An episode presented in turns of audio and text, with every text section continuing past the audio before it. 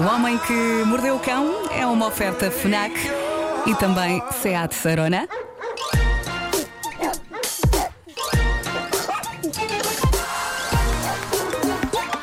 O homem que mordeu o cão. Só três. Somos só três. Olá Marco, bom dia. No nosso Facebook isto é um tríptico. Estou bem enquadrado no plano. Estás muito bem. Estou bem enquadrado no plano do Facebook ou E eu não? também. É que eu não me estou a ver também. Parecemos a bandeira da França. É isso, é isso, é isso. São três tirinhas, não é? Três São três com- tirinhas. E com É, três tirinhas apenas escreve a palavra mãe. Claro, claro. Como é que tu Bom, estás? título deste episódio: Devia estar em férias e estou aqui, Catano. É bom, é bom. Não tem muito a ver com o conteúdo da, da É, edição. um- é um, é um desabafo. não é? Ah, mas. É um desabafo. Eu estou- em Ninhures, ok? Eu estou- mesmo estou afastado da civilização. Ai, que bom. Um, e uh, devo dizer-vos que aconteceu, obviamente, uma coisa clássica minha quando vinha para aqui, tinha, o- tinha o GPS ligado, Um, e então chega uma bifurcação, e nesse preciso momento da bifurcação, no, no meio do mato, no meio da serra, chega uma bifurcação, e nesse momento o GPS perde o sinal e deixa de funcionar. E eu tenho uma viragem para a esquerda e tenho outra para a direita. Portanto, só podia falhar. Ok? Ó Marco, isso é tu voltares atrás uns anos aos, aos livros das aventuras fantásticas e tens que ir seguir o caminho da Epá, esquerda ou da sim, direita. sim, É foi tirar tal e qual isso. Tal e qual isso. e então pensei, é por aqui. E lá fui eu. E não era. Ok? Porque se fosse para a direita. eu depois percebi que se fosse para a direita estaria a 8 minutos do. Aliás, antes do GPS desaparecer, eh, o, dizia que o destino estava a 8 minutos. E quando o GPS desapareceu e voltou a aparecer depois, o, o destino estava a 18 minutos. Ok? Pronto, mais uma voltinha. É este tipo de coisa.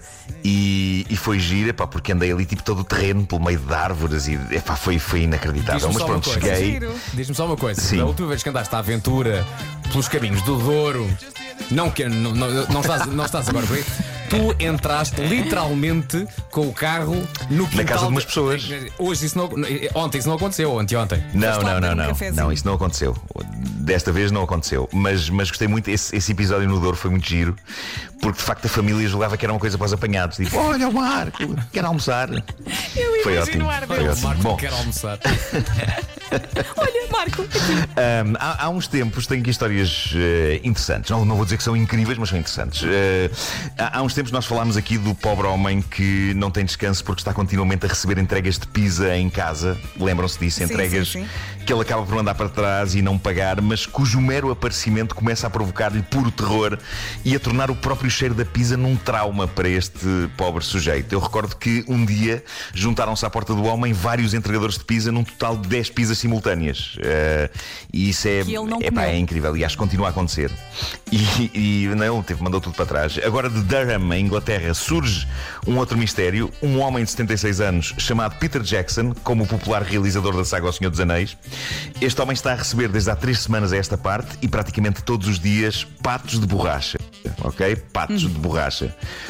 São patos daqueles de banho e estão a ser enviados da loja Amazon. E quando a coisa aconteceu pela primeira vez, ele achou que era um engano, mas agora começa a ser demais e ele começa a ter um número alarmante de patos de borracha em casa. Um número que promete não parar de aumentar. Uh, mais recentemente, os patos de borracha começaram a chegar com extras, mensagens fofas, inexplicáveis e anónimas, do género: toma este patinho para curar o seu dói-dói. Este tipo de coisa. Mas eh, também presentes para o senhor, tais como bolachas de manteiga escocesas. Epá, adorava que alguém me enviasse isto regularmente. Sabem quais são? Mas também pode Aquelas ser bolachas de manteiga. comer assim bolachas, uma pessoa não sabe de onde é que saíram, não é? Também pode ser. Também pode ser. Ah, e também snacks para o cão do senhor. Seja quem for que está a fazer isto, está a ter uma despesa jeitosa, o que levou Peter a desconfiar se isto não é um esquema para lhe sacar dinheiro. E ele então contou à Amazon britânica que lhe assegurou que não há ali esquema nenhum, simplesmente há alguém que eles, devido à proteção da privacidade dos clientes, não podem revelar quem é, claro. está a comprar de facto pasta de borracha e a enviar ao senhor. O homem ainda não está com o nível de susto e de inquietação do senhor que recebe pizzas em casa e tem estado a dar bom uso aos patos de borracha. Ele diz que a mulher dele o está a enviar a todas as pessoas que conhece que tiveram bebés recentemente ou que tenham filhos pequenos. Ela começa a Mas esta questão das também. pizzas Também, se calhar, epá, mas é- esta questão das pizzas ou dos patos, eu acho que acima de tudo isto prova que há muita gente com imenso tempo nas mãos. E eu digo-vos, eu adoraria enviar cenas anonim- ano- anonimamente a pessoas, só para as inquietar, mas com muita pena minha não tenho tempo para isso, porque para se ser stalker tem de se ter tempo. é Mas digo-vos que queria aqui anunciar, é um projeto, é um projeto meu para os anos de reforma, começar a mandar envelopes e pacotes anónimos para pessoas. Uns se calhar com uma madeixa de cabelo minha, não sei o que vocês acham, mas Acho eh, bem. O, o problema, Marco, é que para ser stalker é preciso ter aquele tempo e a dedicação que só um stalker é que tem. Sim, sim, e talento também. é verdade, Não é, epá, não é- é, não é é uma. que é stalker. Não, não, não. É, é uma arte muito, epá, é como a ourivesaria, é uma É. coisa que requer tempo e dedicação e epá, não sei, não sei, mas, mas é Não um é? bom plano para a reforma. É, não é? Um bom plano para a reforma. Pegar nas revistas, E agora, pegar- senhoras e senhores, a pegar- história super. Diz, diz, diz. diz. Diz, diz. Não, estava a pensar naquelas Ah, pronto, revistas não, antigas em que tens que recortar as letras e depois colá-las, não é? É, é, É pá, sim. não é? É a complicado, paciência que é preciso para isso. pá. Não é? E pensar, põe, paciência que é põe este preciso. R, põe este R da TV Guia ou põe este R da Marie Claire, não é? E tens de ter revistas em casa Não é? também. Da Marie Claire, epá, sim. Bom, e agora tenho aqui a história super espetacular sobre uma estudante americana chamada Sam Lee. Quer dizer, ao, ao dizer super espetacular, é talvez eu chama? esteja a subir. Sam Lee. Sam Não é Stan Lee. Ah, bolas. Quando digo super espetacular, talvez eu esteja a subir muita fasquia da expectativa. Ok, não é super espetacular. É espetacular, ok? É medianamente É espetacular. péssima. É normal. A bem dizer e pensando bem, é uma sem grande interesse. Aliás, não tem interesse nenhum. É para terminar. Mas Vai, vai. já que eu tenho aqui, vou contá-la. Claro. Pronto, Siga, Sam Lee, Sem medos. 20 anos, estudante universitária, estava a fazer um exame de economia para a Universidade da Geórgia. Ao mesmo tempo, vantagens de se fazer exames em casa pela internet, estava a comer, ok? Estava a comer uma consistente sandocha de almôndegas enquanto fazia o teste. Adoro Santos Quando, Almôndegas. e isto, e isto é fascinante o que aconteceu, uma das almôndegas cai de dentro do pão e acerta no teclado do computador de Sam, em cheio, numa tecla que de imediato envia o exame como acabado. What? Ok?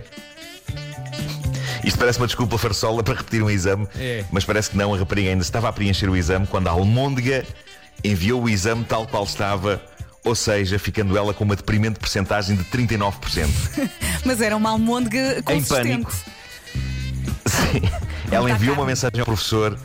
A mensagem é encantadora e ela partilhou no Twitter. Diz assim: Caro professor, tive algumas dificuldades técnicas e distrações externas durante o exame de hoje. Algo acertou no teclado do meu computador e fez com que eu submetesse o teste quando ainda não tinha respondido a mais de metade das respostas. Mas ela começa por dizer algo, mas depois decide ser honesta. Ela diz: Quando digo algo, refiro-me a uma almôndega que tragicamente caiu sobre o teclado quando eu fazia o exame. A dita almôndega provocou alguns problemas com o meu portátil que levaram a que o teste fosse enviado. Enquanto tenho ainda de compreender como é que esta sequência de acontecimentos ocorreu, envio-lhe as provas deste acontecimento. E ela então manda em anexo uma fotografia da almôndega no computador Lindo. ao professor. E, e ela acrescenta: compreendo que uma almôndega em queda não é uma desculpa aceitável para uma má nota neste exame, mas haverá alguma possibilidade de eu repetir o teste. E gentilmente o professor respondeu: bem, isto é de facto uma desculpa nova e rara para uma nota baixa, mas a verdade é que parece-me improvável que tenha inventado esta história, por isso aumentei o prazo de entrega até à noite de hoje e dessa forma poderá voltar ao teste e acabá-lo. Oh, o professor querido. acrescenta no fim: Muito bem. recomenda é que o faça antes ou depois de jantar. Muito bem. Óbvio. Eu gostei dessa recomendação final. Sabem que eu costumava comer sempre enquanto estava a trabalhar ao computador e deixei de o fazer quando percebi que as migalhas que caíam entre as teclas ahm, quase que provocavam. Parecia uma quinta aquilo, acho que nasciam ali coisas, estão a perceber? Sim. Da Estamos. substância orgânica metida entre as teclas Sim, sim. Do, do- do computador. Pois. Portanto, larguei isso há muitos anos. Eu Agora tive- recuso-me a comer em frente ao computador. Eu tive que deixar de fazer trabalhos na faculdade no computador todo nu, porque de vez em quando enviava também os trabalhos cedo demais. Obrigado e bom dia. Epá, isso foi extraordinário, sim, sim. Bom, ah, Gostaste? não estava à espera dessa, foi Eu também não, incrível, eu gostei, gostei. gostei muito. Eu não vou Obrigado. dizer Não que estava à espera dessa. mas estiveste muito bem. Apreciei de veras. Eh, Bom, e agora, para veras, terminar, uma história sobre pessoas. Pessoas que nos acenam em praias. Quem Homem, sabe se não é assim São 9 2. que se descobre o amor. Eu vou. vou- falta pouco. É só, só esta Vai história. rápido. Eu sei que. É, é só esta. Vejam que bonita e edificante história foi deixada por um rapaz americano no Reddit. Diz ele: Estava eu numa praia com o meu primo, relaxando casualmente, quando de repente vejo uma mulher que estava sozinha, usando óculos de sol, a olhar para mim. E nisto ela começa a acenar e a fazer gestos para que eu me aproxime dela. Claro que, inicialmente, e sendo eu um rapaz com problemas de autoconfiança e que não tem coragem de se aproximar de senhoras, achei para outra pessoa e por isso não liguei. No entanto, passam 5 minutos e eu vejo-a acenar de novo na minha direção e de novo, escaldado que estou, acho que é para outra pessoa e volto a ignorar. Só que 5 minutos depois ela continua a fazer gestos e neste ponto eu começo a considerar a possibilidade dos gestos serem para mim. Então eu, que não tenho coragem de falar com miúdas, ganho-a e aceno de volta. E ela acena-me e faz de novo o gesto com a mão para que eu me aproxime dela e então lá vou eu. Sento-me então na areia junto a ela, embora com as preocupações dos tempos de Covid, com alguma distância social. E é neste momento que acontecem duas coisas. Uma, a rapariga dos óculos escuros diz-me: Desculpe, não queria chamá-lo. E a outra, aquele que vinha perceber ser o namorado dela, surge atrás de mim e diz-me para me levantar e ir embora. Jesus. Esmagado pela vergonha, tento explicar aos dois o quanto lamento a inconveniência que lhes causei. Eles não dizem mais nada, mas estão a levar toda aquela situação muito a sério e eu não sei como reagir a isso, acabando por desejar-lhes uma muito boa tarde e voltar para o pé do meu primo, que nesta altura está a chorar a rir. Portanto, esta situação que geralmente se vê em filmes de comédia, de alguém estar a acenar a uma pessoa e não ser para ela. Acontece mesmo. E diz ele a terminar: Não creio que no futuro próximo eu consiga falar ou meramente pensar em interagir com uma mulher aleatória. Por favor, ajudem-me. Quero só terminar dizendo: Isto já me aconteceu algumas vezes, mas eu nunca fui tão longe como isto.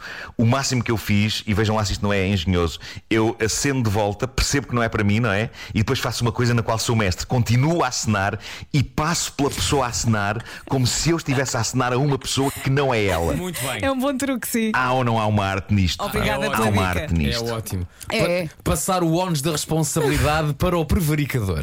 Acho muito É bem. verdade. Acho É muito isso. bem. O, É isso, o Homem que é Mordeu isso. o Cão foi uma oferta FNAC, onde a cultura e tecnologia não têm pausa. E também uma oferta SEAT Arona. Atenção, é preciso o Marco ir de férias para falar como deve ser em frente a uma prateleira cheia de livros. Obrigado por isso, Nuno Marco. É verdade, é Obrigado verdade, mas por onde isso. teria caindo. Mas é, é onde há uma tomada de facto aqui e eu precisava de pôr o iPad a Não carregar. havia uma tomada. Então Olha, são vamos lá. 9 e 5, cala-se. Até Beijinhos, amanhã. Facebook, até amanhã. Tchau, Passam tchau. 5 minutos Vai-te das embora, 9. Nuno.